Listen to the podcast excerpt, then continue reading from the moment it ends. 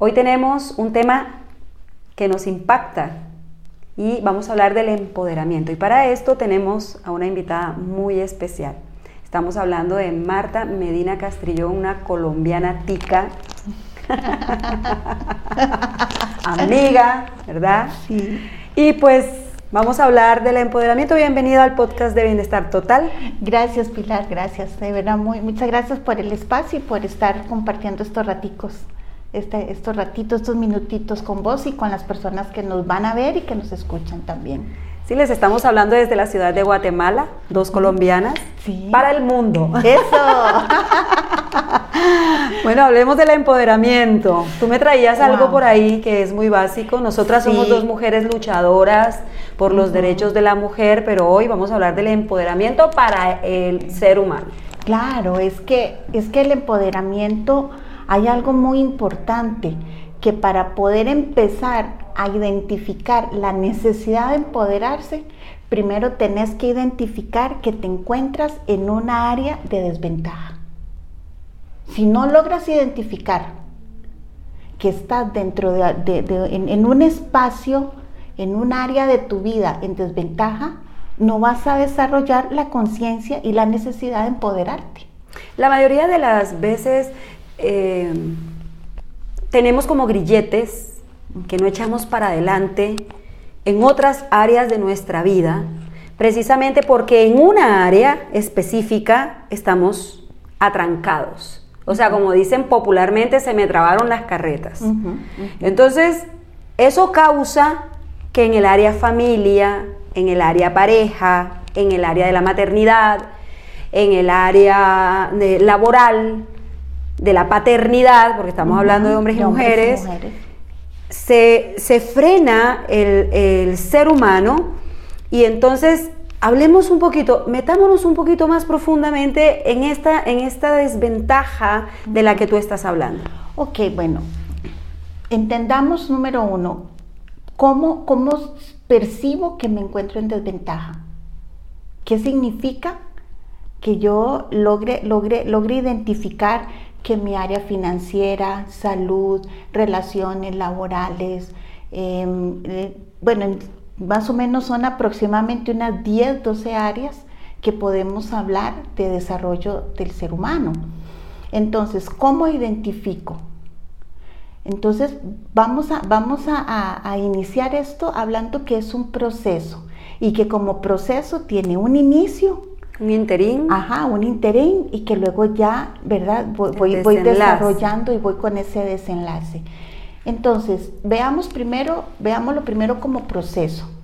No lo veamos como que porque hago una acción va a ser suficiente para estar empoderada. Punto. ajá, no, existe una fórmula no mágica. existe- exactamente. Ve, tenemos que verlo primero con la capacidad que también tiene que ver un poco hasta con la inteligencia emocional. ¿Por qué? Porque también en la- en lo, en co- como en el diario vivir, en lo cotidiano, se habla de la, inte- de la inteligencia emocional como si fuera un único elemento. Y, lo que, y, y la- y la, y- y la realidad es que la inteligencia emocional tiene 19 competencias para desarrollar. Entonces imagínate, con mucha más razón es un proceso en donde primero está mi, mi- mi relación con, conmigo misma, yo le llamo a eso mi yo con yo, do- Básico. Básico, que es en donde identifico qué desventaja, identifico mis áreas, digo, ok, bueno, este, tengo que trabajar eh, eh, mi, mi, no sé, mi área financiera. O como estarte, estarte autocuestionando Exactamente. solamente, pero, pero sin darte palo, porque también eso es delicado. Au- eh, de esta autocuestión eh, surge eh, la, digamos, como la creación, como, como tener yo la capacidad de romperme para reedificarme, ¿no? Y, con e- y, en ese romperte y en ese identificar esa área de desventaja, lo voy a hacer desde el amor propio, desde la gratitud, lo voy a hacer desde, desde esa necesidad de crecer, no autoflagelándome, ¿verdad? Y cuidando mi autodiálogo de que, ok, identifico un área de desventaja, pero no es para hacerme daño. No es para darte palo. No es para darme palo, es para identificarla como un momento de oportunidad. Es como esa pregunta que te haces, ¿qué tengo ahora que mejorar? Exactamente, ¿qué tengo que mejorar? Un ¿Qué reto necesito? nuevo. Un reto nuevo. ¿Qué necesito? Hago esa, esa, esa, eh, esa Evaluación. introspección, ¿verdad? Es- esa evaluación personal y digo, ok, bueno, ¿qué tengo, a, eh, qué tengo a mi favor? ¿Cuáles son mis fortalezas?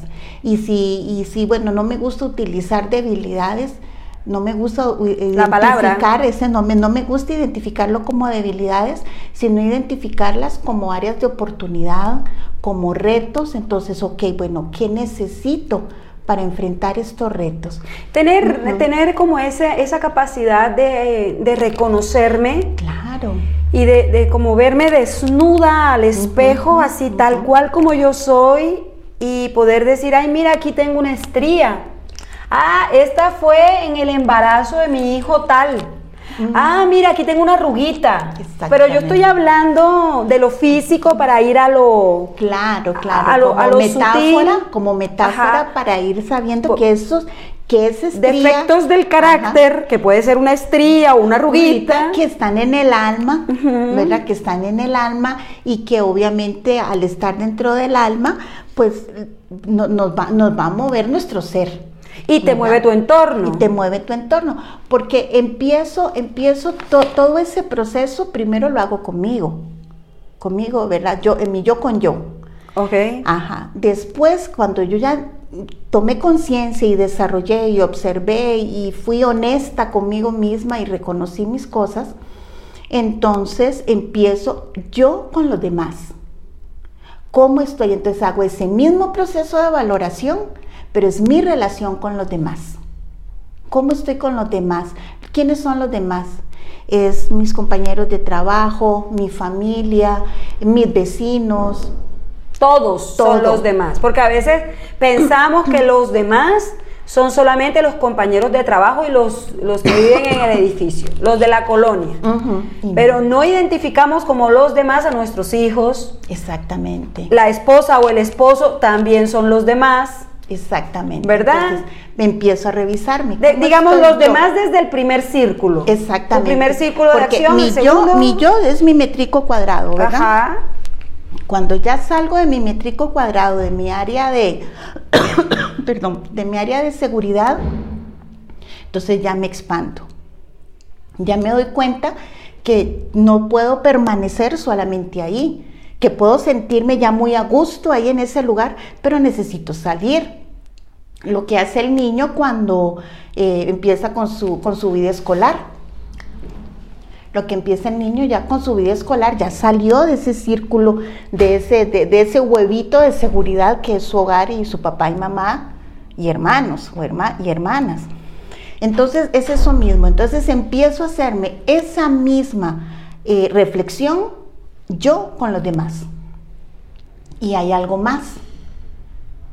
Luego ya paso yo con yo, yo con los demás y yo con los objetos, con las cosas Con el entorno. con el entorno ya físico. Entonces ahí es cuando vemos qué valor tienen las cosas en mí.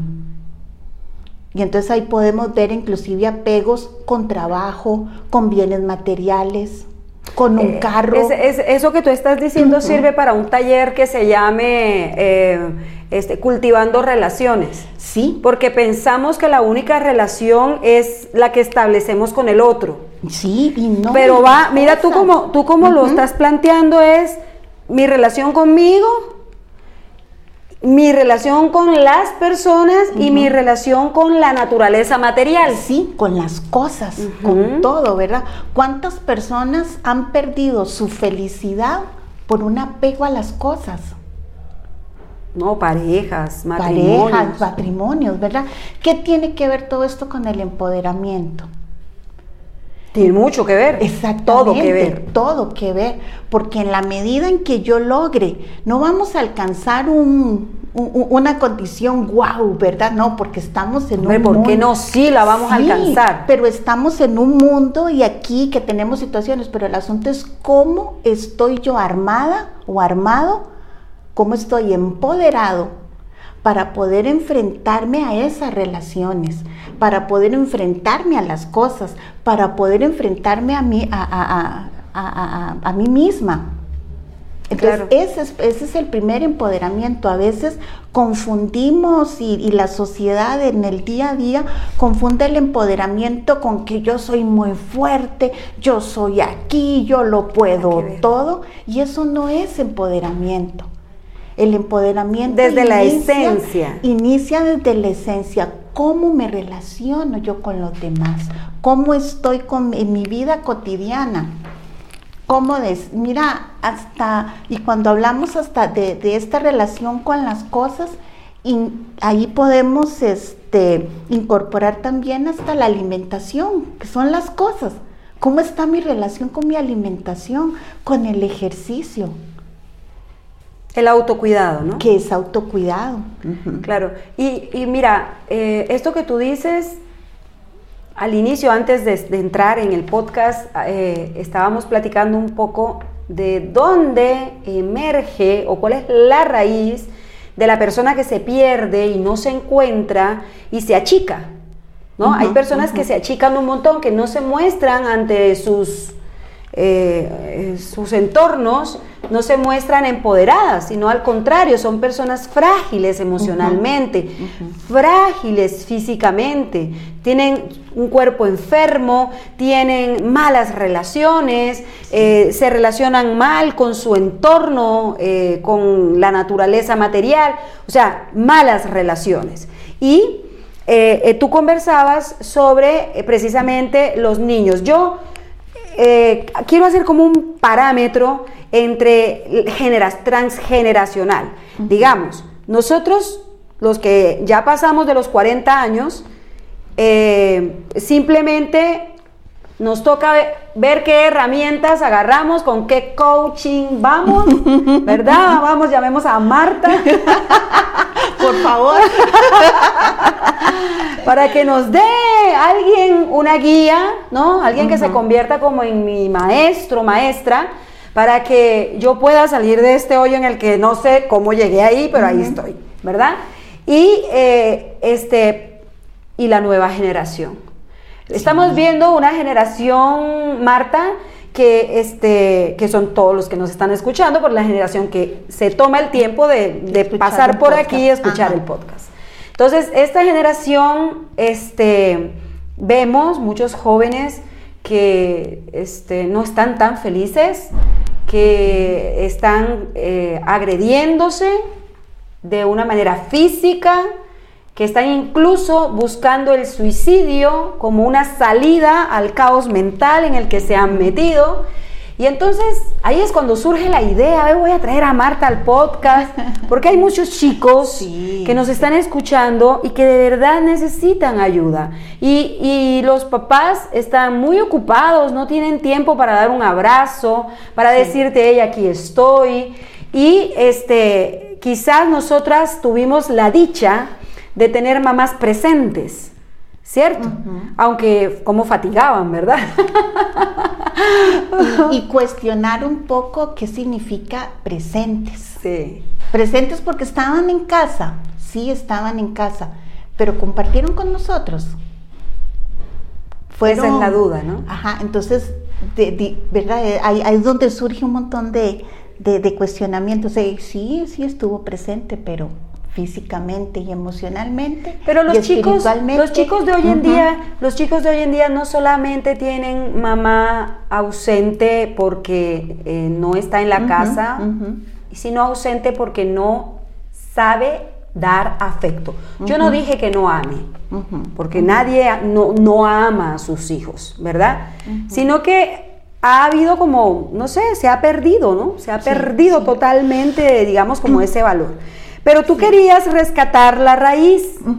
Cuéntanos, ¿qué es lo, Bueno, que, mira. lo que traías? en, en- en esta, en, en este momento has dado un montón de ideas y un montón de cosas para, para poder seguir conversando. ¿Qué pasa? Bueno, hablaste del coaching. ¿Qué es el coaching? Nosotros no aconsejamos ni damos terapia. Lo que hacemos es acompañar a la gente para que se autoconozca. Yo no le voy a decir a nadie, mira, Pilar, lo que tenés que hacer es esto y esto y esto, en lo absoluto. Lo que hacemos es que las personas analicen su realidad a través de un proceso en que los llevamos, que analicen su realidad, tomen decisiones y sean responsables de ellas. Ese es el coaching. La palabra responsabilidad es tan importante, ¿verdad? Entonces, hablamos de los jóvenes, ok, tenemos toda una, todo un rollo, yo, yo, lo, yo le hablo como, como, un, como un arroz con mango de la, entre las generaciones, porque tenemos un montón de gente adulta que no quiere ser adulta y, se, y, se, y está aferrada a la adolescencia. Sí, chicos de 40 años que todavía se siguen comportando como, como si tuvieran 20. Eh, y, están, y están dentro de la casa de los papás y no quieren soltar a los papás porque es lo que les asegura su, su, confort. Su confort. Tenemos un montón de adolescentes retro. Ajá, queriendo ser, y por otro lado, adolescentes, adolescentes ya cronológicamente, ¿verdad? O sea, adolescentes que están deseando ser adultos para hacer lo que les da la gana y comerse el mundo. Es todo, es toda una ensalada de, frutas y de verduras y de mariscos y nadie sabe a qué sabe. No, pero, pero uno sí las encuentra. entonces, ¿qué y algunas son sabrosas. Sí, pero entonces, ¿qué pasa? Se nos dice que para, para, para iniciar a trabajar un poquito de este empoderamiento, el padre de familia, padre y madre, cuando hablo de padre no estoy hablando solamente de, del papá, del papá, no estoy hablando de los dos, aunque tal vez a algunas personas ya le moleste que, se hable de esa forma, ¿verdad? Que continuemos hablando, pero es lo que corresponde. Entonces, eh, se dice que es el modelo. Y pucha, pero es que ellos también están enfermos emocionalmente. Entonces, ¿qué modelo van a hacer? Es que se rompió el esquema de perfección, es que se rompió, exactamente, porque entonces ya el hecho de que, de que tenga 40 años, de que tenga 35 y ya tenga dos hijos, eso no me implica ni tampoco ni madurez, ni salud, ni nada. Pobrecitos, pobrecitos nuestros abuelos, ¿no? Yo pienso, ahora que tú dices eso, yo, yo digo, pucha, pobrecitos. Sí, porque ellos porque ellos tenían que guardar una imagen, claro, ellos tenían eran obligados porque la sociedad se los imponía a guardar una imagen de perfección y, y lamentablemente transgeneracionalmente nos, heredaron lamentable, ¿no? Es lamentable la obligación porque de estar ¿qué fue qué fue lo que nos heredaron? Un mundo de secretos. Sí, sí porque, porque no eran santos, mm, ¿no? Mano de borrachos degenerados. que perdieron la finca en el bar. pero, pero, pero ellos lo podían hacer, claro, porque estaban empoderados. Estaban empoderados. Estaban empoderados. Y se paraban en su historia. Y se paraban y había que ser y estaban totalmente empoderados, porque ellos er, eran los patriarcas y las matriarcas Ahora de las entendiste por qué se murieron jóvenes. Exactamente. no aguantaron el trajín. No, ¿quién va a aguantar?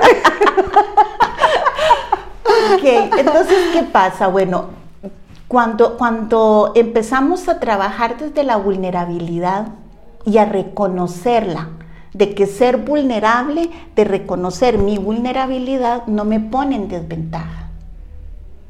Es todo lo contrario, empiezo a empoderarme reconocer cuál es mi debilidad, abrazarla, ¿no? Que te, poder decirle a un hijo, a un niño de 5, 6 años, lo siento, me equivoqué. Le estoy enseñando con el ejemplo. Exactamente, eso.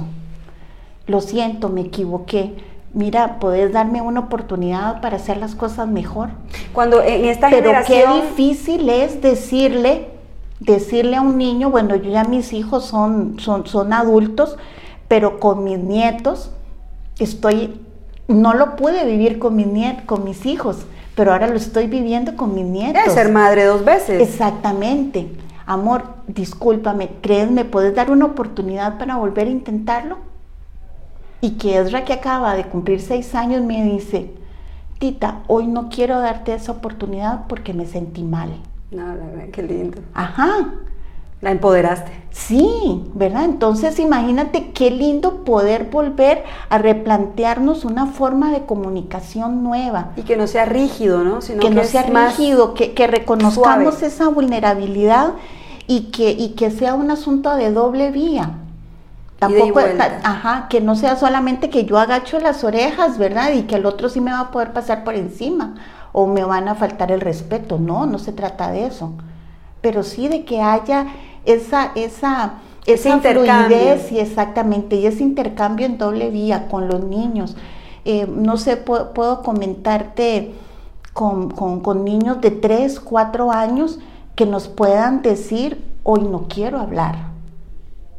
Y poder el adulto mal. Y, poder el adulto tomarlo bien y darle espacio. Exactamente, y decirle, ok, toma tu espacio y cuando te sentiste, cuando te sientas bien para hablar, me puedes avisar. Yo voy a estar muy atento a que vos me busques. Que sepamos que estamos ahí para ellos y con ellos. Estamos sacando una nueva generación de personitas empoderadas. Claro. Entonces, cuando ellos lleguen a su, a, su etapa en donde las personas adolecen, que según el entendimiento del yoga, se, eh, se, trata de que cuando llegamos a la edad de los 13 años, el chakra corazón se cierra, se contrae, ¿no? que se encuentra en el timo, cierra altura, a la altura del timo, no propiamente en el timo. Entonces ese chakra se cierra y entonces la personita se siente como perdida. Pero cuando ha recibido todas esas fortalezas, simplemente le, eh, va a ser más claro le, va a ser más fácil meterse en un barquito y y mira y a veces menearse en las olas a veces se, habla y parecieran como frases muy trilladas pero es que ya sembraste y eso va a germinar en algún momento. Claro, esa es buena tierra. Es buena tierra, porque Porque los niños, mira, esto, y esto yo lo aprendí, yo ya tengo 34 años de trabajar en educación y, y, y, los niños, o sea, es, es, tierra fértil para lo bueno y para lo malo. Sí, totalmente. Lo que sembres va, va, va, va a germinar.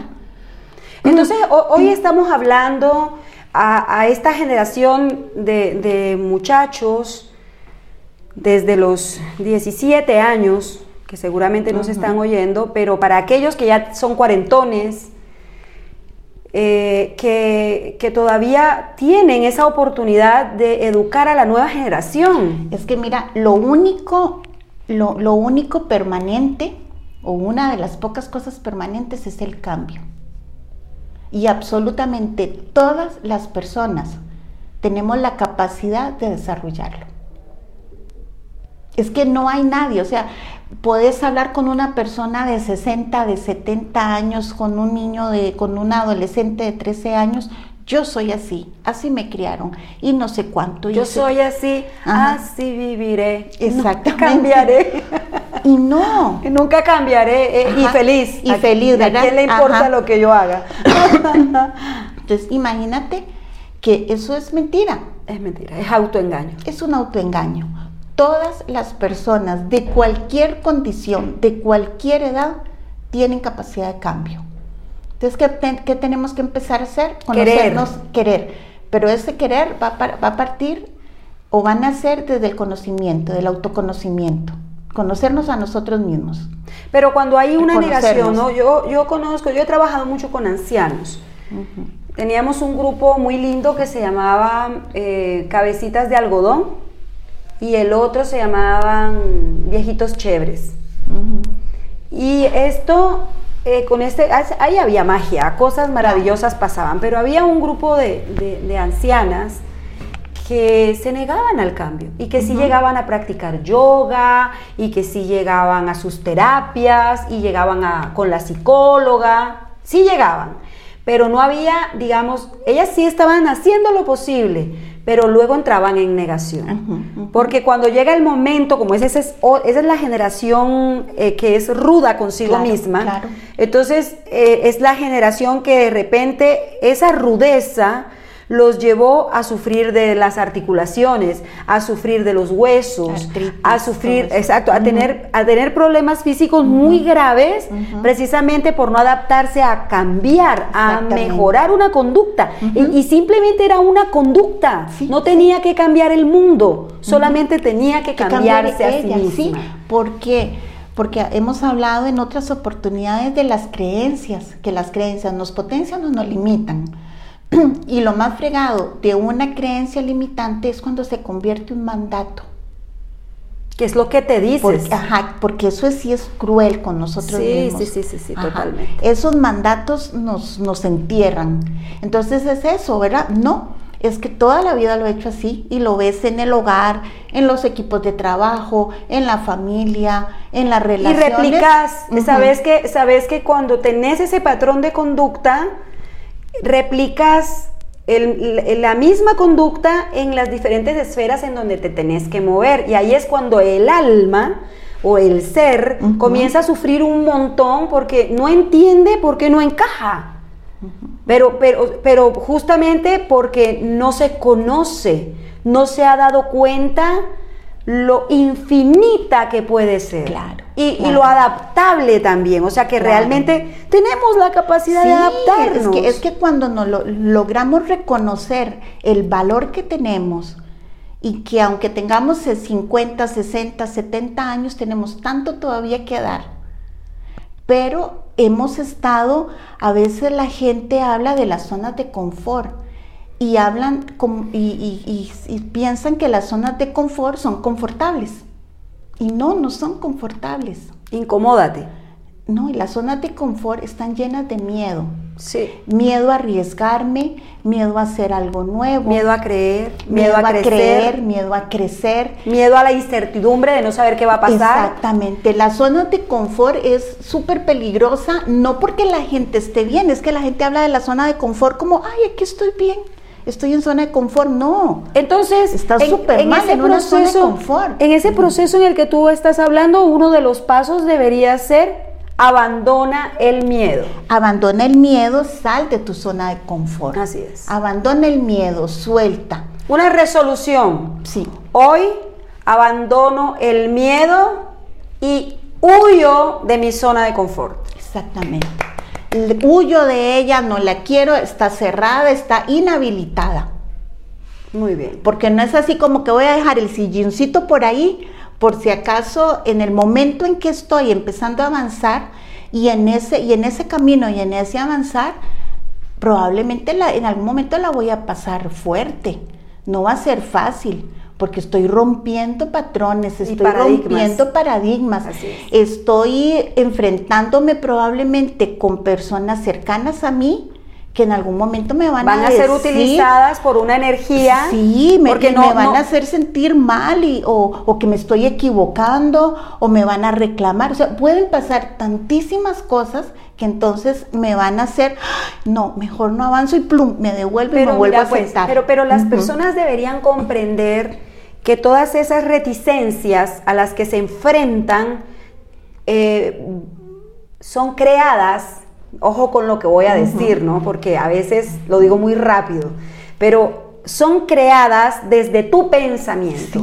Todo lo que te pasa afuera antes te pasó en la mente. Así es. Todo lo que te sucede y todos los problemas que tú tenés afuera con XY, ¿no? Eh, personas, eh, antes pasaron primero por tu mente, tú las creaste y sucedieron, las materializaste. Entonces tenemos que tener cuidado, mucho cuidado con lo que creamos a través del pensamiento. Sí, porque ese, es, el, ese es el, asunto con el miedo.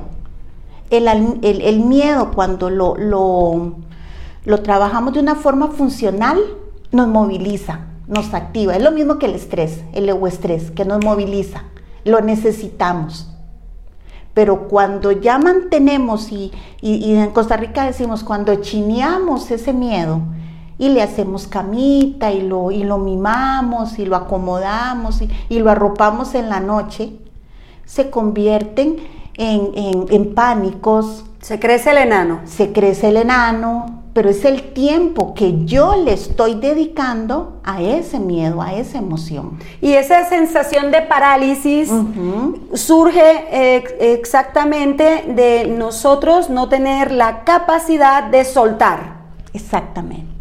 De soltar, porque el miedo es producto de atrapar.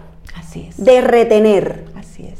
Y hay mucho sufrimiento, ¿no? El ser interno sufre. un montón a causa de, nosotros querer represar, de que represamos, represamos, represamos, y no estoy hablando de que únicamente represamos cosas, sino que represamos emociones negativas, represamos defectos que tenemos, o sea, no hay perfección realmente en nuestra naturaleza humana. Hay perfección en nuestra naturaleza espiritual. Total. ¿Verdad? Pero, pero como nosotros estamos falsamente identificados, estamos muy identificados con lo que vemos, cuando nos vemos al espejo realmente creemos que somos esa imagen que se refleja allí y no nos identificamos con nuestra esencia, con lo que realmente somos, entonces ahí es donde nos perdemos, ahí es donde nos llenamos de, nos llenamos de miedos.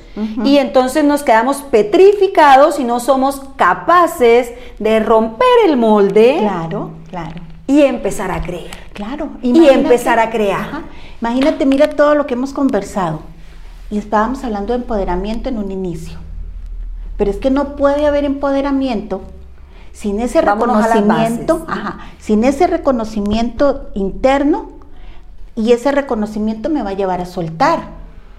Ese reconocimiento me va a ayudar a decir, ok, tengo que movilizarme no puedo seguir en donde he estado por uno, por 10, por 15, por 20, por 40 años. Tengo que, tengo que movilizarme.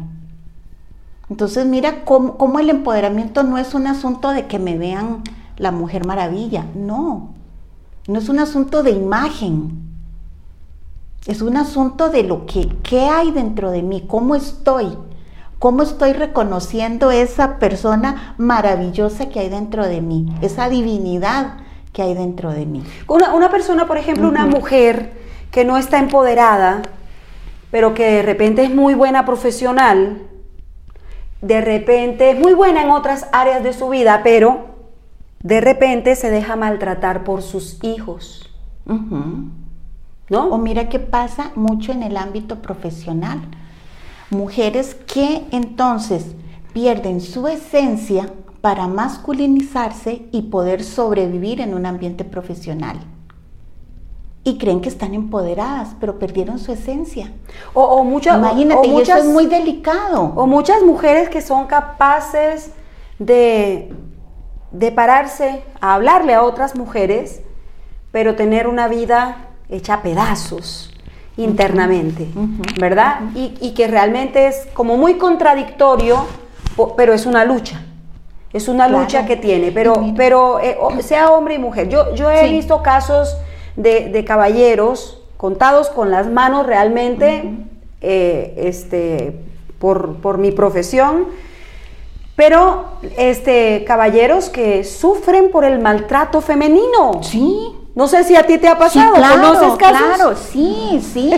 No, vieras que hace como dos años hicimos un taller eh, precisamente con varones de, reconocer esa nueva masculinidad. Porque no sé si te, si te pasa a vos, porque tenemos hijos más o menos de edades parecidas.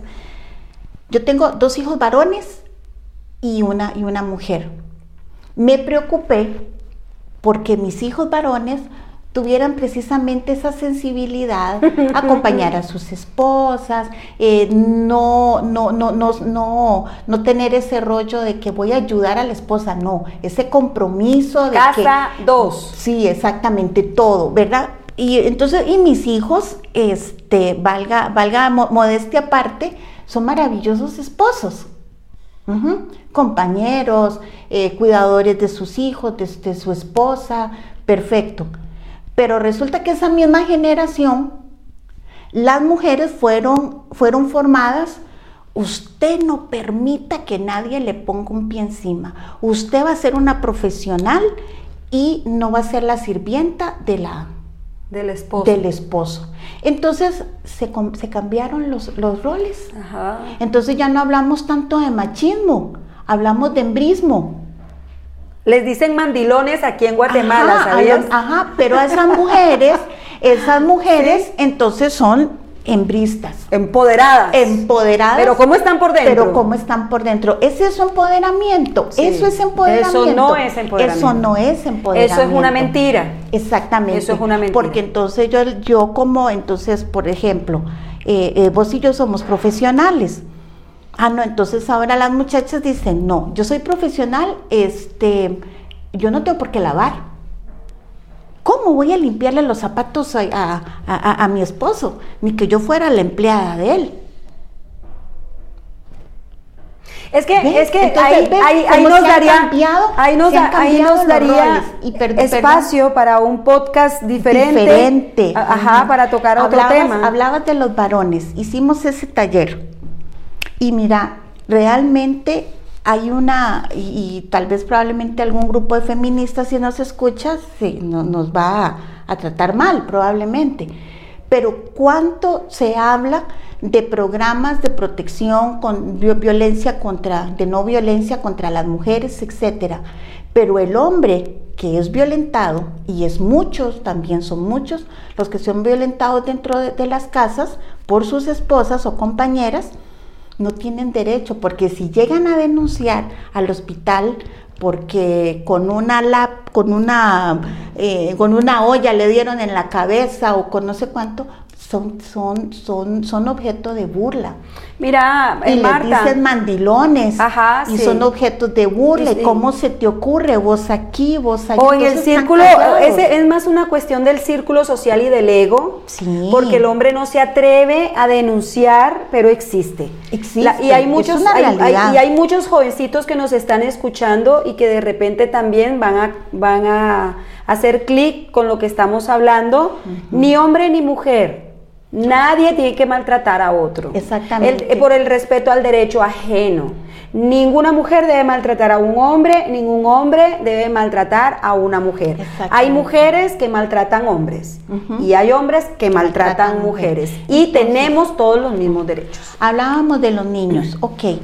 Me dicen que, debo, que como padre o como adulto debo ser ejemplo. Sí, debo esforzarme por ser ejemplo. ¿Qué significa enseñanza? Enseñanza no es que yo voy a, darle un conocimiento nuevo a otra persona. El proceso de enseñanza significa que yo voy a ser modelo para esa otra persona.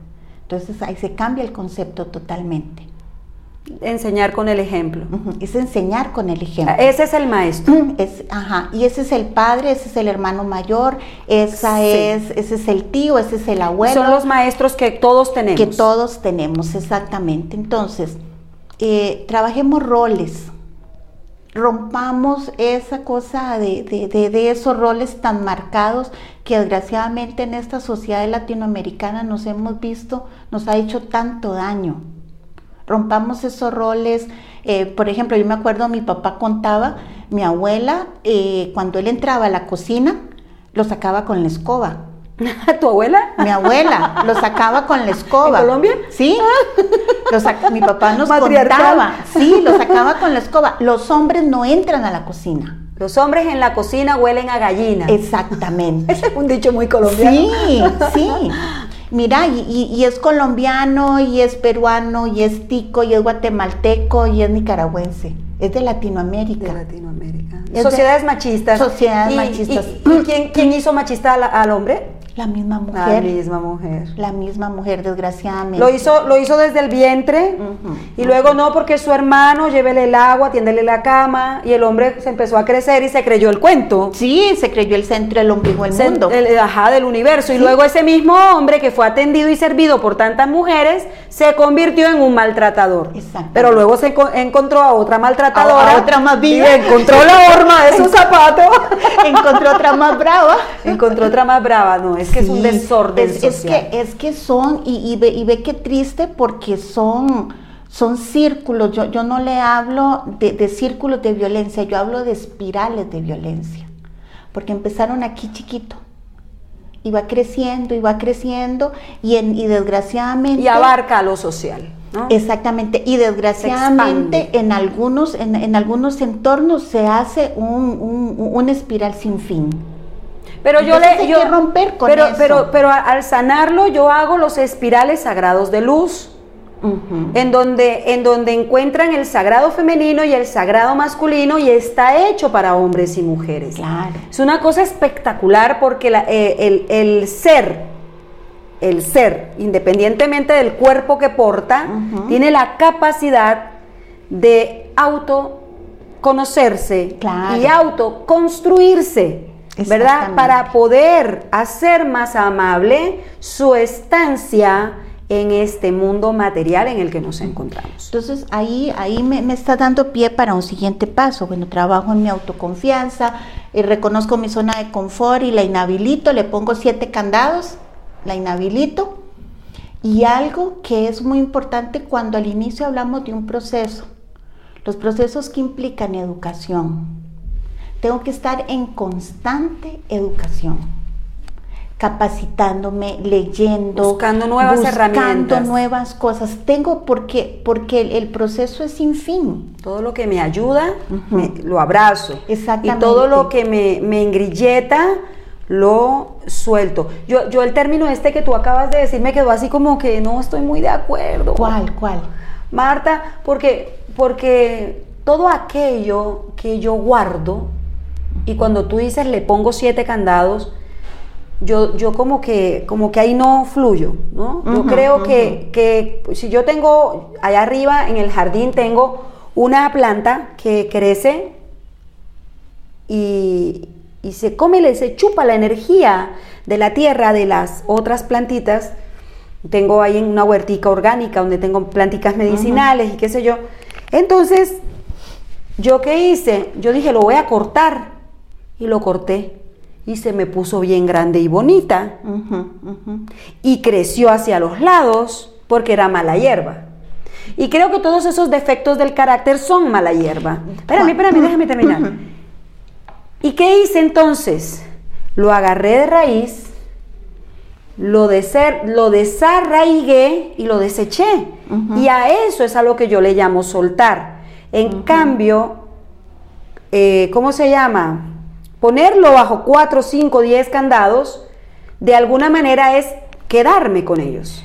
Es que tal vez no me expliqué bien. Vamos a ver, cuando yo hablo de esa zona de confort, ese silloncito, yo, lo, yo trato de, de, de ubicarlo físicamente en un, en un sillón, lugar. en un lugar, en un sillón con buenas abrazaderas, con un respaldar acolchonadito. Hasta con masajito y Ajá, toda la cosa. Pero de pronto tiene un resorte por acá que te incomoda. Que me incomodó. Y salió otro resorte por acá. Entonces, ¿qué pasa? En, este, en estos procesos vamos, va, vamos, vamos avanzando, ¿cierto? Eh, resulta que tengo, po, pongo en revisión mis relaciones laborales. Identifico qué es.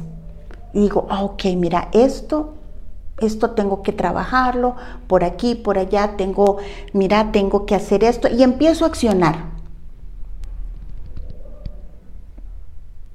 Y solté entonces, en ese momento que yo empiezo a accionar, suelto esa, ese, ese espacio de confort que tal vez en un inicio yo dije, yo vengo a mi trabajo a trabajar, yo no vengo ni a ser amigos ni a estar bien.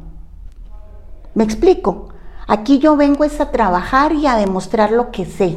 En cambio, eh, Ajá, eh, si cambia el discurso, Ajá, entonces cuando yo le digo que cierre esa zona de confort, es que no me voy a retroceder a sentarme en el silloncito diciendo, sí lo identifiqué, pero ¿qué importa?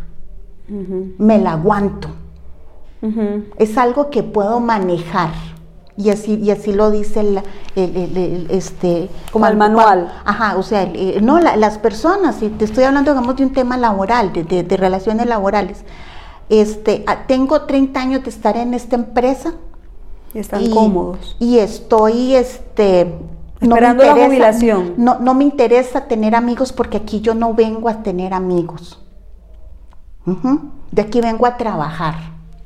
Entonces no me importa si mi compañero de trabajo tuvo una situación especial. Pierde la capacidad de tener empatía totalmente. De todo, todo, todo, todo lo pierde. Entonces, si nos devolvemos, después de que lo analicé, pero por miedo, porque tengo que enfrentar, porque tengo que cambiar, porque tengo que quitarme mi, mi, vestidura de que estuve ahí dentro de esa coraza por años, entonces ahí es cuando yo te digo, cerremos las zonas de confort con siete candados. Es para no decir, para ni siquiera que esté en mi mente la posibilidad de regresar. De dar un paso atrás. De dar un paso atrás. O sea, ya, eliminemos y nuevas, y, y, nuevas, y de eso que hablabas tú, ¿no? Son como nuevas creencias. Una, Un nuevo diálogo, un nuevo autodiálogo que te ayude. Cuando dijiste eso de que el rollito que te quedaba por aquí, que no sé qué, me hiciste recordar de, cómo debe de uno hacer para que los hijos no cumplan 40 años y sigan dependiendo económicamente de uno. Que uno debe hacerles la cuna cómoda.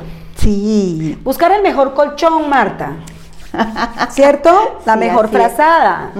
¿Cierto? Así es. Pero debe poner muchas espinas debajo del colchón para que a medida que el, el, peso del cuerpo vaya creciendo y siendo más alto, la cuna comience a picar. Sí, y mira, y a veces, a veces es preferible no estar dejando como, como señales por ahí, o, o, ironías. ironías, un comercial, que tira un comercial. No, Venga, papito. Platiquemos. Venga, mamita, hablemos porque sos un adulto y necesito hablar con el adulto que sos. Sí, exacto. es, tan importante, es tan Hablemos con el adulto que ya sos. Que tú, que tú mencionas ahí, o sea, la, la, misma Biblia, para los que nos escuchan que son católicos, dice, cuando era niño, hablaba como niño, pensaba como niño y actuaba como niño, pero ahora que ya soy grande, abandoné lo que era de niño. Yo no sé si lo dice textualmente pero, así, pero esa es la idea. ¿Verdad? Pero esa es más o menos la idea de lo que dice esa escritura sagrada que dice abandoné lo que era de niño. ¿Y, y, y qué es lo que es de niño? Lo que es de niño es la etapa en la que somos mantenidos. ¿Cierto? empoderarnos, empoderarnos significa que ya dejé, ya primero tomaba tetica, después tomaba pachita, luego comí con cuchara, eso es normal. Primero estaba de espalda, pateaba y manoteaba y luego me puse a gatear, luego me levanté y luego fui a correr, ¿verdad? O sea, son como los procesos naturales que uno tiene que respetar y reverenciar para poder seguir adelante. Hay bebés que son muy empoderados y que a los siete meses ¿no? Yo tengo una hija que tiene 23 años en este momento y esa muchacha esperó a tener 18 años porque ella lo que quería era levantar sus alas. Y uno de mamá se debería de sentir muy feliz claro, de hacerle robustas las alas a los hijos. Es que de eso se trata. Hay mamás que tienen tanto miedo de que sus hijos vuelen. Mira, un día esto estaba hablando con una, con una, con una muchacha con la que estoy trabajando y, y se, y se genera, históricamente dentro de su círculo familiar se ha generado una codependencia y sabes que, las, que, esas codependencias son, son, son, dañinas. No hay ninguna que sea favorable. Ninguna codependencia, para mi criterio, es favorable. Y ella está ahorita como adulta, pues queriendo hacer su vida y soltar. Y ella tenía un gran, una gran preocupación porque se sentía que estaba en deuda con sus padres. Imagínate qué duro. Entonces yo le decía, es que vos no le debes nada a tus papás. Es que le, compran, le compran la idea de codependencia y va de, y va de vuelta. Exactamente. entonces, entonces, era, era la codependencia de los padres hacia ella y, y, esa forma como, como de decirle, tenés que estar aquí porque porque te cuidé de niña, porque no sé cuánto, no, eso es lo que le tocaba. Porque me lo debe o algo así. Sí, una cuestión así. Yo le dije a ella, no, tranquila, vos tenés toda la posibilidad de hacer tu vida, pues no tenés ninguna deuda con tus padres. Y, por ejemplo, los que ya somos abuelos, que tenemos carrera y hasta los que no tenemos, pienso yo que, que tener la capacidad de ser ese abuelo proveedor, esa abuela que, que llega a dar bendición y no la abuelita que está esperando a que le traigan la comida, que, hasta, que depende hasta de una llamada telefónica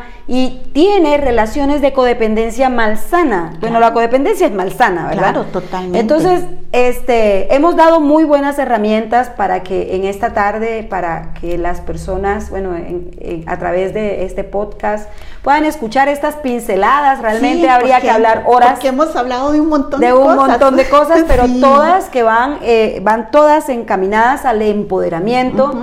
Eh, que los que puedan escuchar todo lo que nosotras estamos diciendo puedan cuestionarse. Sí, es que ahí empieza. Claro, y, puedan empezar este proceso del que Marta nos estaba hablando, este, este proceso de empoderarme. Bueno, ya entendí que es un proceso, ya entendí que lo necesita, ya entendí que, que, para mí yo lo comprendí, lo necesito, entonces voy a empezar a buscar todas las herramientas que necesito para sentirme empoderada y actuar como una persona empoderada.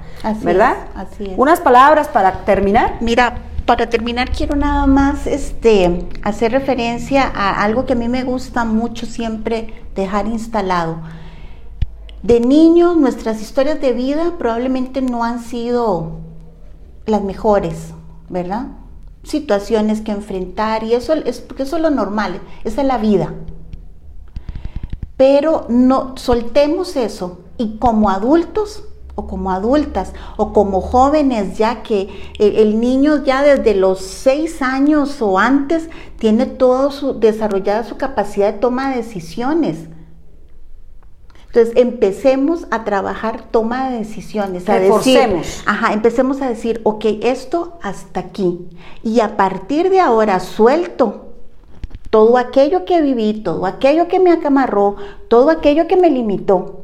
Lo suelto en paz, lo envuelvo en luz y lo suelto. Y empiezo a tomar mis decisiones para buscar mi bienestar, para ser feliz porque estamos en este paso, en esta vida tan corta, es para ser felices.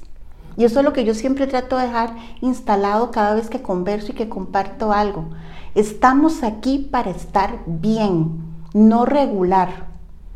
Estamos aquí para bienestar. Para bienestar, exactamente. Estamos en este paso es para estar bien, no regular. Así es. Y tenemos la capacidad de hacerlo. Muy bien. Marta, eh, para todas estas personas que nos están escuchando, ¿cómo, ¿cómo harían ellas para ponerse en contacto contigo? Ok, bueno, pueden buscarnos en, en Facebook como, como productora Somos. Pueden también en Facebook también con mi nombre, en el que es personal, que hay de todo un poco ahí, como Marta Medina Castrillón y pueden también escribirnos si lo desean por correo electrónico a productora.somos.cr y o comunicarse este, por WhatsApp al número 506 6096 2814. Muy bien, Marta, muchas gracias por acompañarnos, por este tema tan bonito. En verdad encajamos un montón y sé que todas estas personas que nos están escuchando van a sentir esta vibración tan bonita porque estamos queriendo transmitir lo mejor para que todos ustedes se empoderen y tengan una vida radiante y feliz. Nos vemos en una próxima oportunidad.